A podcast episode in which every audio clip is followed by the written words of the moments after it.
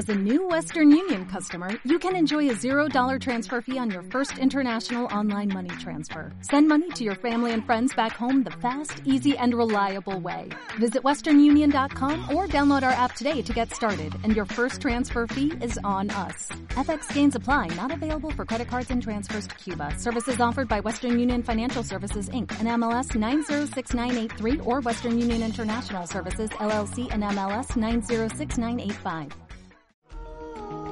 Eureka, tu programa de divulgación científica. Destapamos los interrogantes que más te interesan.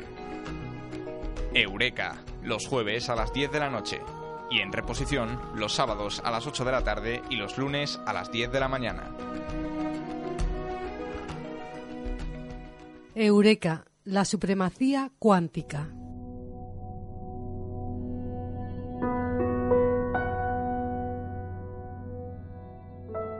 El 23 de octubre de 2019, investigadores de Google publicaban en una de las revistas científicas más prestigiosas, Nature, un artículo donde afirmaban haber alcanzado la supremacía cuántica. Según ellos, su ordenador habría realizado en 200 segundos un cálculo que al ordenador más potente existente le llevaría miles de años. Una versión preliminar del artículo se había publicado un mes antes en un servidor de la NASA y poco después fue retirado diciendo que se trataba de un error, aunque muy pocos creen que lo fuese. La opinión más extendida es que estamos ante una guerra comercial entre las grandes empresas tecnológicas y la punta de flecha es la computación cuántica. La idea de que las extrañas propiedades que exhibe la mecánica cuántica pudieran ser utilizadas para construir computadores de una velocidad increíble ya fue avanzada en 1981 por el genial Richard Feynman. En algunos sitios también se cita al matemático ruso Yuri Manin como precursor de la idea de la computación cuántica. La comunidad científica sostenía que pasarían decenas de años antes de que pudiésemos construir un computador cuántico. Los grandes recursos puestos en juego parece que están adelantando sustancialmente esta posibilidad. Aunque el disponible por Google está lejos de ser un computador universal como los que tenemos en nuestras casas y en nuestros móviles, en el que pueda realizarse cualquier tipo de operación, el avance es enorme. Estos computadores multiplicarían por billones y trillones de veces la capacidad de proceso de los más grandes computadores disponibles. Las posibilidades de lo que se podría hacer con esta potencia de cálculo son inimaginables en este momento. En el programa de Eureka de hoy, Guillermo Sánchez y Carlos Tejero comentan esta noticia. En una segunda parte del programa, en Eureka Libros, Marta Vázquez y Guillermo Sánchez nos recomiendan algunos libros de divulgación científica.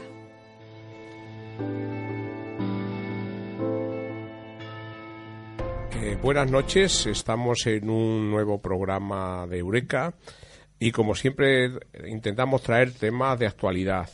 Hoy vamos a traer un tema que ha sido noticia reciente. Eh, hemos esperado a que haya más información para poderlo contar con solvencia y que es el tema de la supremacía cuántica.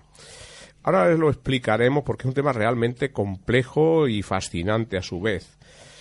Empecemos por contar que, bueno, que la gran empresa Google eh, publicó aparentemente de forma mm, sin intención, mm, algo muy extraño, en la NASA un artículo donde anunciaba que había alcanzado la supremacía cuántica, que insisto, ya contaremos en qué consiste. Eh, bueno, esto creó mucho revuelo y todo el mundo se puso un poco a la espera a que se publicase el artículo oficial, si es que iba a existir.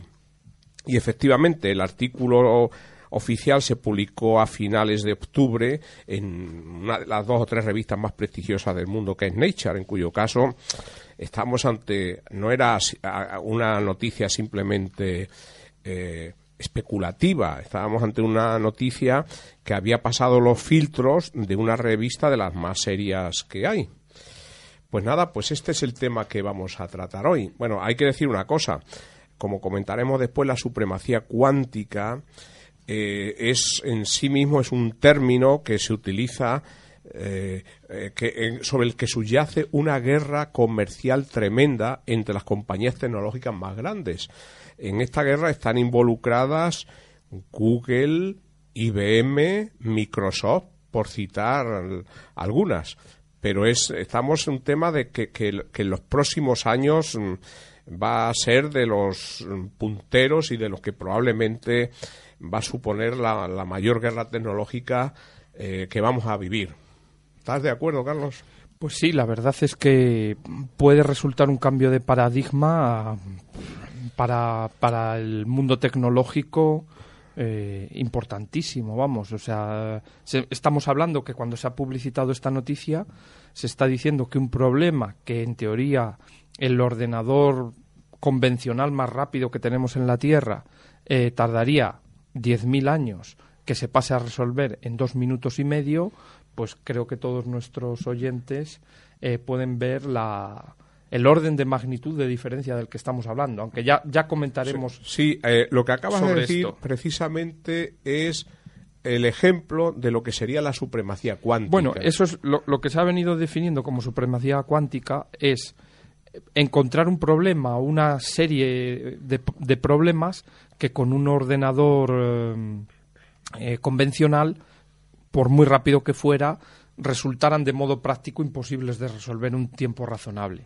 Mientras que se dice que con un ordenador cuántico, eso es lo que nos dice Google con su trabajo, que ellos han sido capaces de por primera vez uno de esos problemas muy difíciles Mm, ser capaz de resolverlo en dos minutos y medio. Sí, sí, ellos, ellos eh, en el propio artículo dicen que una, eh, que una computación, que la, que la indicaremos ahora, le llevó al computador cuántico 200 segundos y que si esto se hubiese hecho con el ordenador más grande existente, es uno de, creo que de, de estos que se utilizan militares, eh, precisamente, en uno de los grandes laboratorios americanos, pues le llevaría 10.000 años. Eso es lo que sí. Entonces, claro, sería un caso claro de supremacía cuántica, donde un ordenador cuántico habría demostrado ser infinitamente más potente que un ordenador clásico. Lo que pasa que conviene aclararle a los que nos escuchan que eh, hay mucha controversia al respecto. Eh,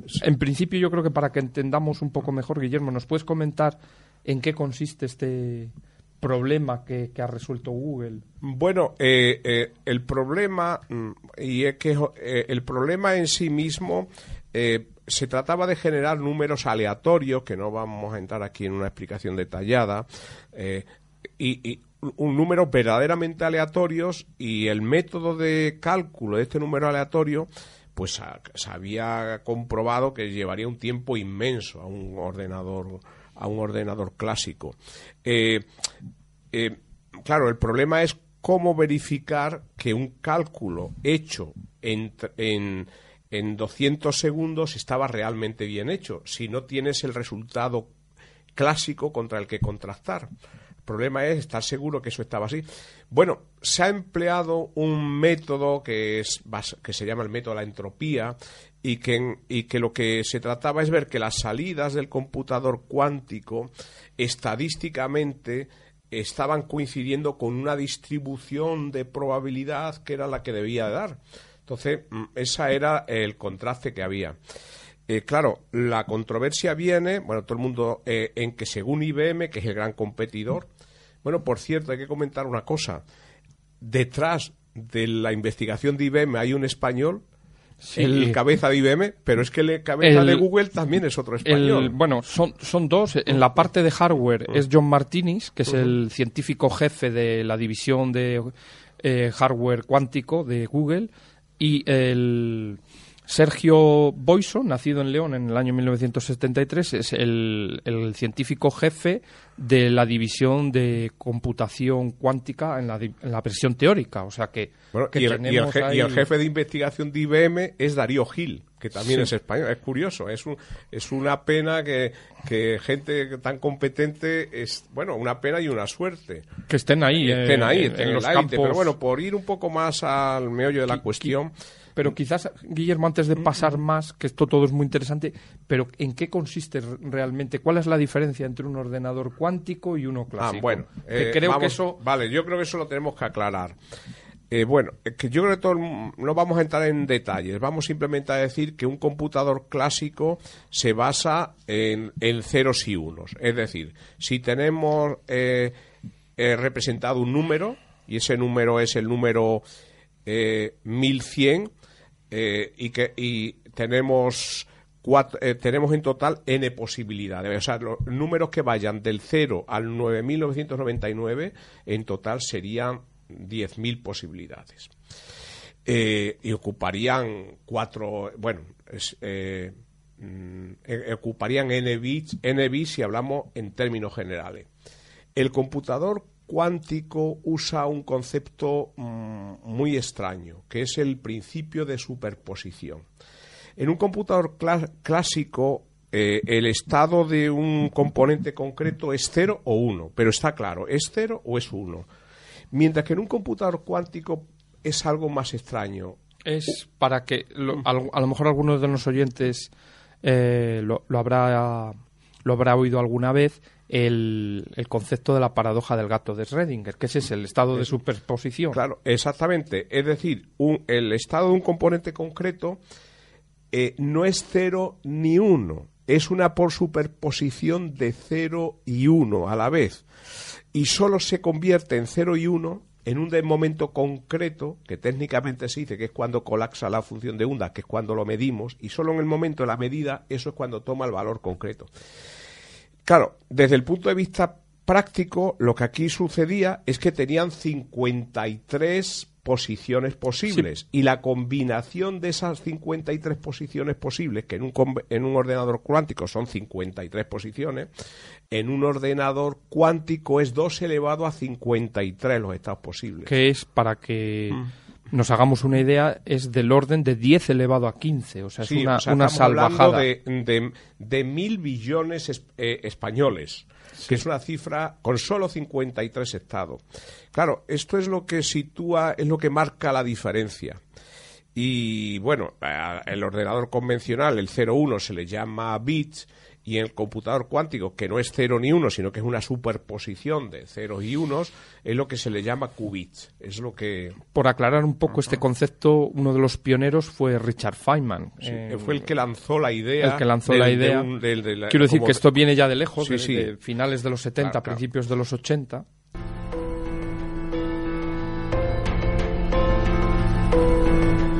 En los ordenadores clásicos la información se codifica en bits binarios, por lo que dos bits pueden tomar los valores 00, 01, 10 u 11, pero un ordenador cuántico puede estar en una superposición de todos los estados clásicos. Dos qubits tienen una cierta probabilidad de ser 00, 01, 10 y 11, es decir, cuatro posibilidades hasta que los midamos. Tres qubits tienen una cierta probabilidad de estar en 2 elevado a 3, es decir, 8 estados, y así sucesivamente. Este aumento exponencial en la cantidad de información ilustra por qué los ordenadores cuánticos en teoría tienen tanta ventaja. Según el artículo publicado en Nature por Google, el procesador cuántico Sycamore utilizado por Google incorpora 53 qubits superconductores, lo que significa que un estado interno concreto de esta máquina tiene un tamaño de 2 elevado a 53 es decir, 2 multiplicado 53 veces, que es aproximadamente 10.000 billones.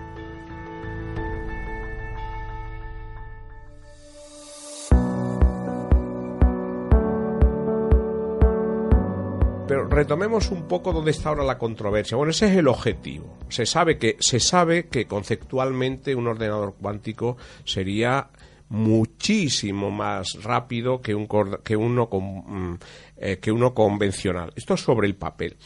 Lo que se ha hecho ahora es realmente un computador cuántico. Bueno, sus críticos dicen que, estrictamente no es un ordenador cuántico y por decir algunas de las cosas que se dicen, el computador eh, cuántico que se ha hecho ahora realmente resuelve un único problema, el, por lo menos el de claro, Google. Es que esa es una de, una de las una de las piezas de, mm de disputa, ¿no? Mm, Porque, mm. sin embargo, si tú te vas al Google, al, blog de Google de inteligencia artificial, el artículo publicado precisamente por John Martínez eh, y Sergio Boiso el, el, 23 de octubre, ellos afirman que el, el, el computador cuántico de, de, Google, que se llama Sycamore, como el árbol, el sicomoro, eh, ellos afirman que es un, un ordenador completamente programable.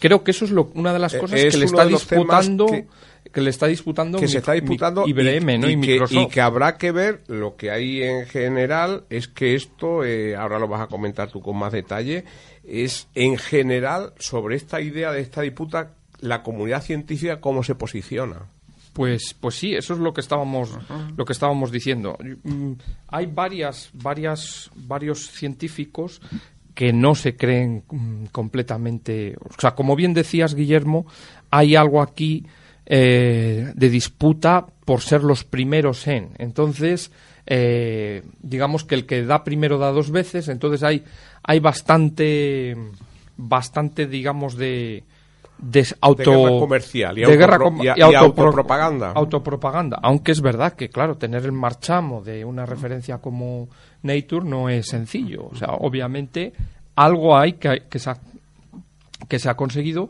pero eh, por ejemplo hay varios científicos que dicen que no es verdad que se puedan pla- alcanzar la, la supremacía cuántica hasta que no se desarrolle un sistema de corrección de errores porque una de las cosas que le pasan a estos ordenadores cuánticos es eh, digamos las, las impurezas en la realización la in- digamos que no son completamente precisos son muy difíciles de fabricar para que se comporten de modo ideal Bueno, hay que decir que los ordenadores clásicos tienen sistema de corrección de errores. Claro. Y, voy a poner un ejemplo muy, muy sencillo. Eh, nuestro propio carnet de identidad Sí. lleva una última letra sí que, que, que es ver- que, que esa letra nos ase- eh, asegura que en los números previos mm, eh, son los que son y no son otros. Sí, decir, sí, y no solo el, el- el DNI, el, el IBAN, que ahora conocemos, Sí, sí, esa sí, cosa monstruosa de 20, Sí, sí, o sea, 20 lo- dígitos. to- todo, y todo el, eh, eh, esta es la idea de corrección de errores. Añadir bits adicionales que verifiquen que los bits anteriores son correctos. Claro. Eso bueno, es- entonces hay un- una, una primera crítica de algunos científicos que dicen, bueno, si no tenemos, básicamente lo que están diciendo estos científicos es que cómo podemos hablar de supremacía cuántica si verdaderamente todavía no tenemos el, el ordenador cuántico completo, por así decirlo. Eh, pero hay otros, como Gi- eh, Jill Calai, que da clase en la Universidad de Yale, que lo que afirma es que, claro, que a medida que tú vas eh, incrementando el número de estados de un ordenador cuántico, pues hay un principio en física cuántica que dice que eh, hay un límite de la mecánica cuántica, que es el límite semiclásico, que ya cada vez se va pareciendo más a los sistemas ordinarios. Entonces, hay una crítica por ahí diciendo que a medida que sean más grandes la capacidad de procesamiento, se irán pareciendo más a, a los clásicos. Bueno, eso todavía está, Eh, po- eso está por ver. Y, y- y yo, mm, que evidentemente no somos especialistas en cuántica, hacerte detalle, Sí, pero, bueno, quiero decir que hay sí. algo ahí Sí, de pero- potencial pero- crítica. Ya, pero sin embargo, una cosa que para mí ha sido un elemento fundamental es uno de los máximos especialistas en cuántica, en, en computadores cuánticos teóricos, que es Ciriac, que es también un español que está en el Instituto Max Planck. Pues este señor mm, mm, no ha hecho esa crítica y ve como factible este computador. que pasa entonces, entonces que para Ten- mí gente de tanto Pero es- nivel tenemos gente de Ah. muchísimo nivel como el premio Nobel Harush Mm. eh, del, mismo laboratorio Kastler en el que también se concedió el premio Nobel a Claude Cohen Tanucci que ha sido entrevistado esta semana en, en, en el país y según él eh, lo que se dice es que eh, se trata a- que hay mucho bombo publicitario con la computación cuántica, esto es una cita literal, y la gente intenta vender cosas que todavía no existen.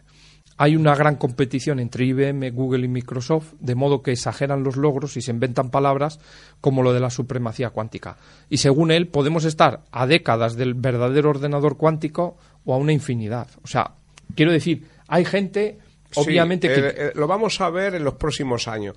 Yo creo que por resumir y Pero sin embargo es verdad que hay, hay otra, otra crítica, también obviamente enlazada con la guerra comercial, que IBM ha lanzado el guante de decir que ellos en poco tiempo estarían en, disposición de simular mediante un ordenador clásico el, la misma, el mismo test que supuestamente ha resuelto el, el Sycamore, el ordenador cuántico de Google, en dos días y medio. Bueno, eh, incluso, en Incluso menos, menos, en menos. incluso pero menos. es más, IBM ha dicho otra cosa, que ellos sí tienen, sí van a lanzar un auténtico computador cuántico. De hecho, esa es otra de las diferencias. IBM, el proyecto que tiene de ordenador cuántico, ya llevan bastante tiempo que lo tienen abierto a la comunidad, eh, ya no sé si comercial y científica, pero desde luego la gente tiene acceso a sus. Ahora Google, en, en este, en este, mm, en este artículo que, que digo que, que han publicado en su blog de inteligencia artificial,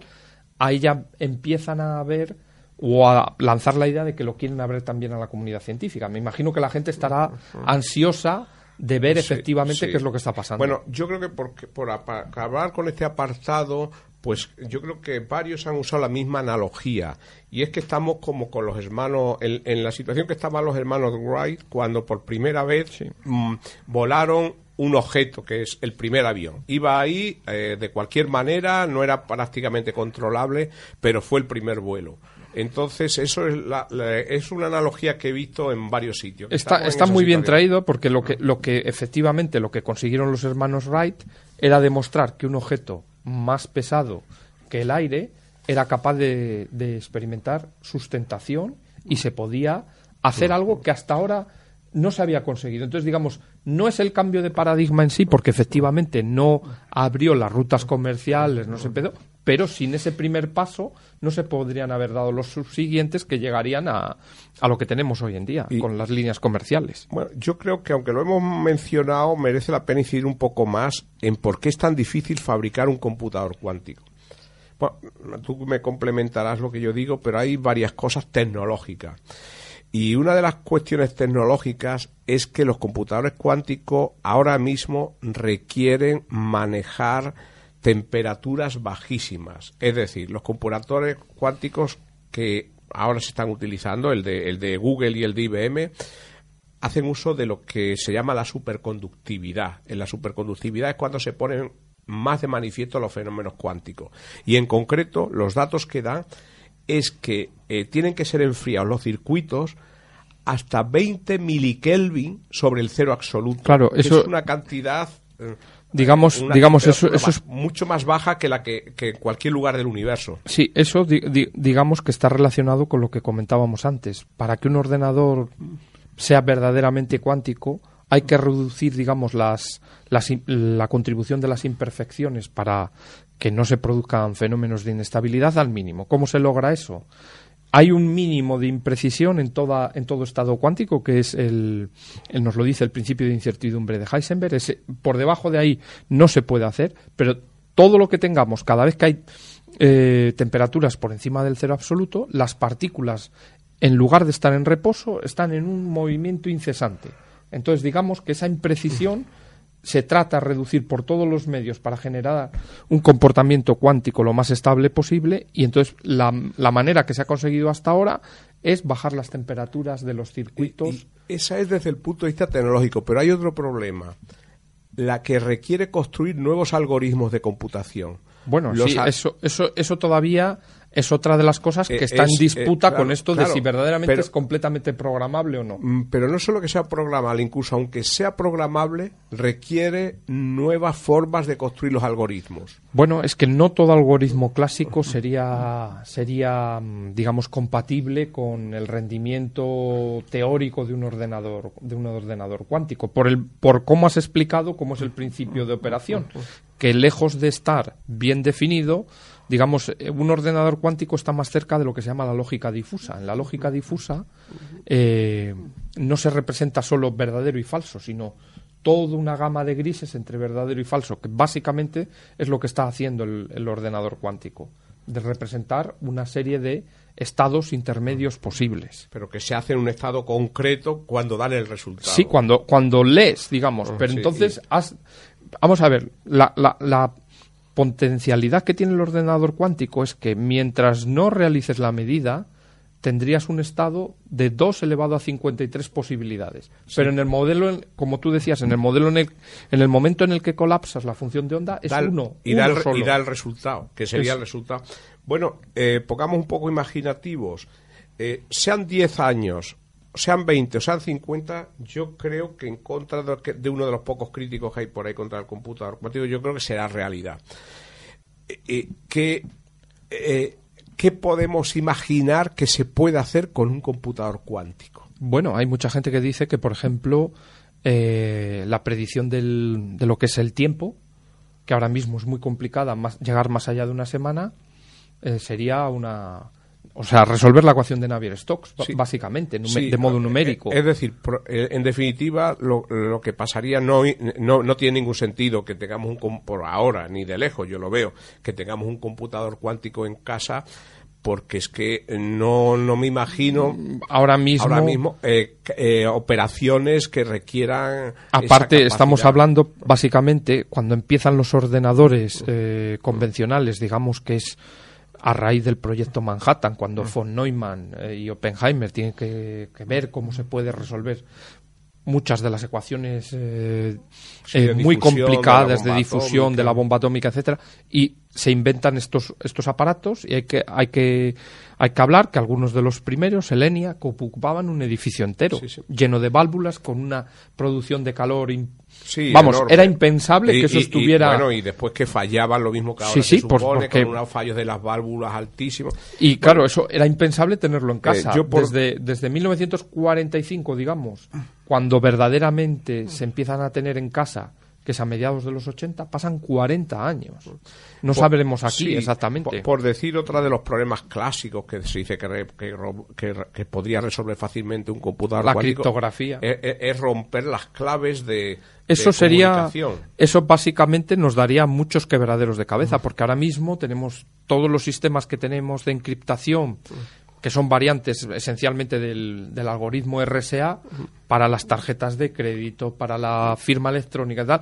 Si verdaderamente eh, tuviéramos un ordenador cuántico, estos, estos algoritmos no servirían. Habría que bueno, lo que pasa es que yo creo que hay soluciones y, las soluciones vienen de la propia cuántica. Que ya, ya, por eso saber solo digo que esos algoritmos que ahora tenemos no valdrían. Pero podemos imaginar muchas más cosas. Por ejemplo, se pueden, se podrá modelizar el cuerpo humano a nivel de célula. se podrá, hay gente que habla de, del comportamiento incluso de un cerebro. Claro, se podrá emular un cerebro casi por cada neurona. O sea, podemos imaginar, eh, eh, eh, como sucedió cuando se inventaron los ordenadores, lo que podían pensar los que inventaron los primeros ordenadores, que se podía llegar a hacer, no fue ni de lejos lo que después realmente ha sido. Claro, aquí 2 elevado a 53, aun siendo un número muy alto, todavía está bastante lejos de los varios trillones de neuronas que tenemos en el, en el cerebro. pero, bueno. Pero bueno, hay que decir una cosa un ordenador cuántico de 53 está, eh, bits, qubits, es poquísimo con los que se supone que se podrán llegar a construir. Para que nos demos idea, un, un ordenador clásico normal tiene billones de bits. Un ordenador clásico normal. Eh, imaginemos que es un, imaginemos no, es el objetivo, que un ordenador eh, cuántico trabaja con un millón de bits, que eso es lo que se dice. Con un millón de bits, imaginemos dos elevado a un billón. pero el problema ahí viene esa crítica de Jill Calai, de efectivamente, si entonces ya estaremos que en ese régimen un ordenador cuántico se empieza a comportar como uno clásico. Pues por acabar son, tema, son temas muy apasionantes y muy eh, abiertos, eh, muy abiertos. De lo último que hemos leído es que un computador cuántico no se tiene simplemente no se tiene por qué basar exclusivamente en la superconductividad y un último artículo habla mm, que yo creo que está dentro de la propia guerra comercial porque ahora viene de China el artículo. Y es un micro un peque, un emulador de computador cuántico que utiliza fotones. Sí lo que pasa es que este este sí que, verdaderamente no es programable y lo único que han hecho es simular digamos con fotones lo que se llama el experimento de o la máquina de Galton. Es un experimento que a lo mejor alguien de los que nos escucha lo ha visto se dispone, digamos, mm, en, una, en un recipiente, digamos, cuadrado y se van poniendo una serie de topes en vertical. Y se empiezan a dejar caer bolas. Claro, las bolas irán tocando en alguno de estos obstáculos que se encuentran por el camino y después de tirar muchas bolas, si uno mira, básicamente lo que ve es la distribución de la campana de Gauss, es decir, una, una zona central donde hay mucha acumulación de bolas y en los extremos que va cayendo. Entonces, ellos lo que han hecho es simular este experimento con fotones. Con fotones donde ahora esos mecanismos de, choque son espejos, son prismas, ciertos, ciertos, eh, ciertos aparatos ópticos que simulan esos, esos choques. Y dicen que por primera vez han sido capaz de detectar grupos de 14 fotones dentro de 20. Que, eh, que sería dice, bueno, ¿cuánto es? Eh, es 2 elevado a 14 posibilidades. 2 elevado a 14 posibilidades que es muchísimo, porque antes solamente se había llegado 2 elevado a 5, que son 32. Yo, por, eh, por intentar eh, ver el mensaje que me queda de esto, es que, que hay más posibilidades de construir ordenadores cuánticos que la superconductividad. efectivamente, lo que pasa es que este en concreto, este ya digo, no es no, ellos no están aspirando a tener una cosa programable, pero, sí a demostrar demuestra que, no con óptica eh, que puede la imaginación permitiría construir computadores. De hecho, ya hay, ya hay, más gente que está pensando en el tema de óptica, porque obviamente es mucho más estable, más fácil de controlar la estabilidad, en principio con luz coherente, con láser, que estos temas de inestabilidades puramente de la materia, digamos, que por eso hay que trabajar esas microtemperaturas eh, bajísimas de microkelvins, como nos has dicho antes. Pues esto nos va a pasar como con la técnica CRISPR, que es un tema que va a ser recurrente en los próximos meses y años. Sí, esperemos que, no será la última. esperemos que avance al mismo al mismo ritmo, porque ya lo de CRISPR ahora mismo ya es una herramienta que se están haciendo auténticas maravillas. Bueno, pues nada, pues yo creo que ya hemos tratado el tema, pero es un tema abierto y seguro que lo volveremos a tratar. Seguro que, tendremos respuesta de los competidores, de tanto de IBM como de Microsoft. Algo tendrán que decir. Pues nada, pues muchas gracias a los oyentes por escucharnos. Buenas noches a todos.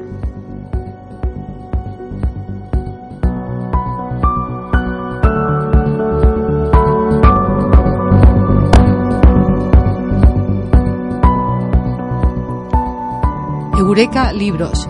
Recomendación de libros de divulgación científica por Marta Vázquez y Guillermo Sánchez. Buenas noches, estamos en la sección de libros que la retomamos en este curso. La sección de libros la llevamos con, con Marta Vázquez Vázquez, que tiene un blog donde hace una extraordinaria recopilación de libros, muchos de los cuales son accesibles directamente. su blog es Bibliozacut vasos comunicantes. Si escribís eso, seguro que vais a acceder fácilmente a ello.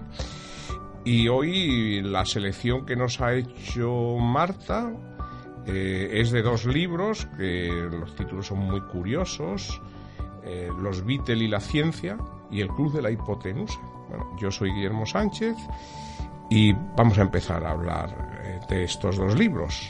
Sí, bueno, Guillermo, muchas gracias por invitarme. Buenas noches a todos. Yo quería comentaros que me gusta poner en el blog libros de todo tipo, unos mucho más científicos y de vez en cuando pues libros más de mm, divulgación de la ciencia, que es lo que me pide Guillermo que os cuente en su programa.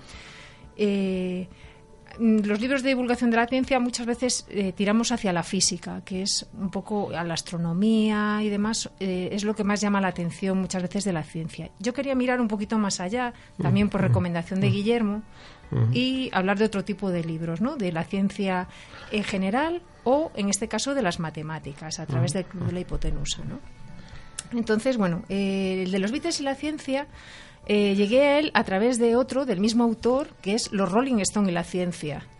O sea, es un autor al que le gusta mucho la música, y, bueno, sus, sus, grandes grupos son los Beatles y los Rolling. Ah, hay otro, por cierto, que otro libro que yo conozco que cuyo título creo no es de él, creo que es el rap de la física. sí, el rap de la física y después hay otro también que es eh, las, las distintas canciones del rock que están... Eh, que tienen una base científica, ¿no? Ya no solo física, sino también numérica, matemática. Pues, Siempre se ha dicho que la música es matemática pura, ¿no? Bueno, de eso podemos hablar aquí. Podemos, hablar, sí, yo es un tema que me fascina. Y de hecho, eh, tenemos eh, como curiosidad, en mi grupo, bueno, en el grupo que yo estoy, hay un sensacional músico. Eh, eh, Bernardo García Bernal, Sí. que a su vez es matemático y el otro día nos dio una charla eh, fascinante entre la relación de las matemáticas y la física y nada y, la- y las matemáticas y la música y nada mejor que él para hablar de este tema y espero tenerlo en un próximo programa. Pues sería interesantísimo Sí, sí, sí. porque yo desde luego le voy a dar promoción como lo tengas. Sí, a sí, sí, vamos, eh, blog. pues nada, pues Pero vamos bueno, a hablar de eh, los comento Beatles, los y la- Beatles, título. los Beatles y la ciencia. Bueno, pues eh, siempre se ha hablado mucho de ciertas canciones de los Beatles que tenían relación sobre todo con, con la física, con las matemáticas. El caso de Lucy, de Lucy in the Sky with Diamond y demás, es un caso ya muy estudiado, muy Bueno, bueno, es, paradigmático. eh. Es uno de los episodios así más curiosos de la Bueno, de ese la lo podemos, de lo podemos recordar eh, cuando eh, se descubre uno de los fósiles más, mm, presti- más nombrados y más conocidos, que se llama Lucy. Lucy, Precisamente. le ponen ese nombre porque el grupo de paleontólogos que estaba que, que encuentra el, el, el- el fósil de Lucy, en ese momento estaba escucha- escuchando.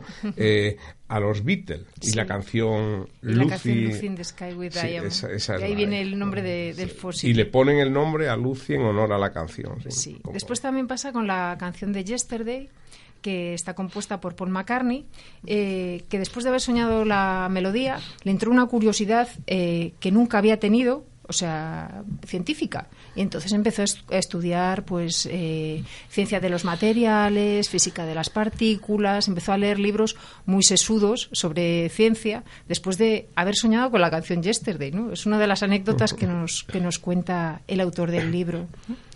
También, bueno, pues eh, nos habla, pues eso, de las canciones que los cuatro de, de Liverpool dice que se volvieron más complejas con el tiempo, pero que las más exitosas eh, fueron realmente las más sencillas, musicalmente hablando, y aquellas que tenían eh, como mm, conceptos matemáticos sencillos, ¿no? Fueron las, las que más éxito tuvieron. Después, bueno, pues empezaron la psicodelia Sí. y demás. Bueno, pues, y, y bueno, yo recomiendo mucho este libro porque aparte de ser divertido, los tanto el de los Beatles como el de los Rolling, ¿no? Eh, ya sabéis que siempre andamos ahí con la, con la lucha de la Beatlemanía y la Rolling manía.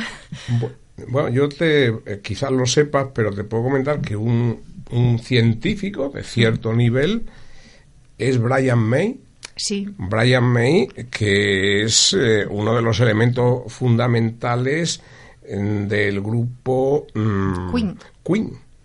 Eh, todos hemos visto la película recientemente, pero Brian May eh, es que él era astrofísico, estaba, eh, había hecho la licenciatura astrofísico cuando, cuando es captado o forman el grupo Queen, se dedica muchos años a, a- a la música y, y muchos años después, no hace tantos, retoma la, el doctorado que él inició y lo retoma en la isla de La Palma y publica su tesis doctoral. en la isla de La Palma. Sí, realiza un trabajo en la isla de La Palma y entonces e incluso ha publicado un libro de divulgación científica sobre el universo, que no recuerdo ahora el mismo título. Sí, sí. Otro de los componentes del grupo Queen eh, también era científico, era ingeniero de telecomunicaciones. Eh, a- así lo citan en la película. En la película también aparece ¿no? Sí, sí, sí. El, el- el ámbito científico. Dentro de la música hay, hay distintos. Hay en el propio blog hay un apartado que está dedicado a la música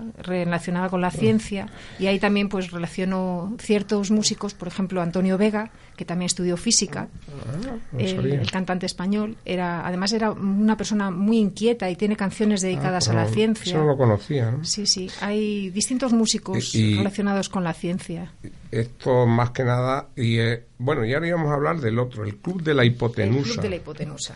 Este tiene un, un claro sonido matemático, ¿no? Sí, sí. Eh, quiero leeros, eh, os voy a leer directamente el fragmento con el que empieza el libro porque es muy curioso, ¿no? A los que cantaron las tablas de multiplicar y no se atrevieron a hacerlo a, rim- a ritmo de samba. A los que supieron un día calcular a mano la raíz cuadrada y la han olvidado.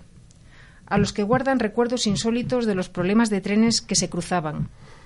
A los que están comprendiendo en clase lo que es el sueño de Descartes. Esta obra está dedicada a todos aquellos con la esperanza de que descubran que otra cara de las matemáticas es posible. Eh, ¿Cuál es el autor? El autor es eh, Claudia, Claudi, Alsina. Y además creo que en el, tu blog está, se puede leer directamente. se puede leer un fragmento, ah, se puede acceder a un Yo fragmento. que empecé he empezado a leerlo y veía que salían muchísimas páginas. Muchas páginas, sí. Sale prácticamente ah. entero, pero no entero. Hay algunas páginas ¿De qué editorial es? Es de la editorial Ariel en España está publicado en la editorial Ariel. Siempre recomendamos comprar libros, que es una de las mejores inversiones. O sacarlos de las bibliotecas. Sí, sí, o sacarlos, efectivamente, sacarlos de las bibliotecas. Sí, este libro es muy interesante porque cuenta, pues eso, eh, las matemáticas siempre han sido un poco el coco de los estudiantes. Muchas veces eh, la complejidad a la hora de explicarlas no favorecía que, que los, que los estudiantes eh, tuviesen cierta, cierta cariño por esta asignatura y acababan abandonándola.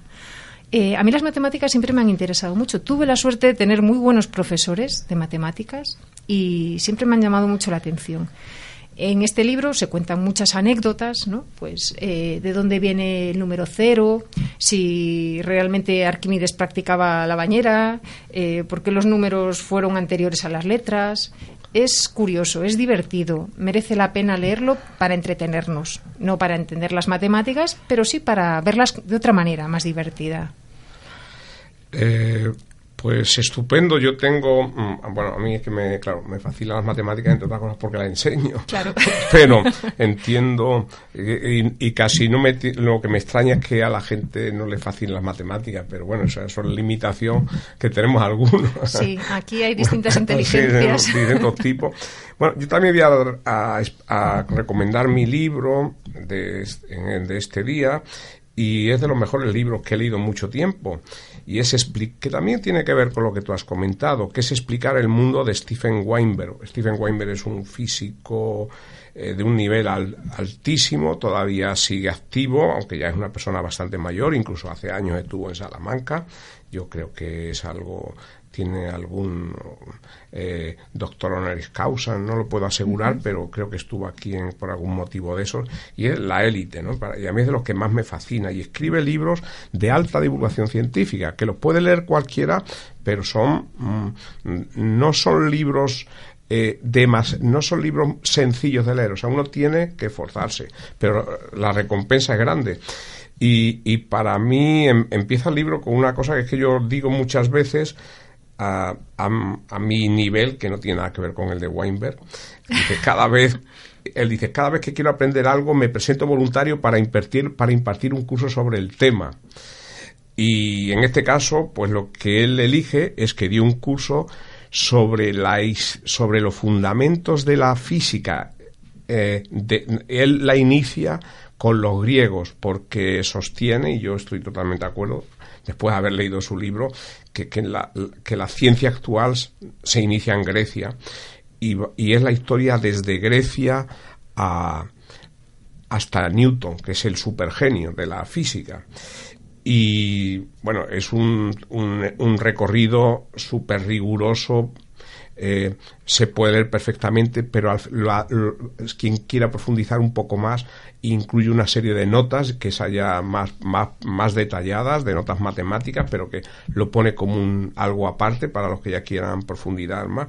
Y lo curioso es que él mismo eh, va a algo que a mí me gusta mucho y que se suele hacer poco, ir a las fuentes originales. Es decir, si habla de, eh, de Euclides, pues va a los elementos y, y por una vez a mí me ha pasado de, oír segundas referencias y cuando lee la referencia original dice pero si esto no lo dice este libro y, y, esto y además él una cosa que hace que en algún momento como siempre es un hombre súper crítico pues se permite, lo puede hacer, el lujo de hacer correcciones de errores en, en libros clásicos. Y, en fin, un recorrido fascinante y que entre otras cosas demuestra lo que mm, yo creo que no sé si se tiene muy claro, la, la historia del el papel que representa, eh, representa la Grecia clásica en la ciencia actual. Para mí, súper relevante. Y nada, eh, este libro, insisto, se llama Explicar el Mundo, eh, de Stephen Weinberg, traducción de Damia Alou, y está en editorial Taurus y vale unos 24 euros. Sí, sí, sí. Pues muy bien, pues muchas gracias. Eh, ya el próximo día recomendaremos otros libros para, para, lo haremos cerca de las vacaciones, no queda tanto, para recomendar libros para leer durante las vacaciones, aunque yo creo que hay que leerlos siempre. Pero siempre. la lectura siempre tiene que ser obligatoria. Pues muy bien, pues hasta el próximo día. Muchas gracias, Guillermo. Eureka, tu programa de divulgación científica. Destapamos los interrogantes que más te interesan. Eureka, los jueves a las 10 de la noche. Y en reposición, los sábados a las 8 de la tarde y los lunes a las 10 de la mañana.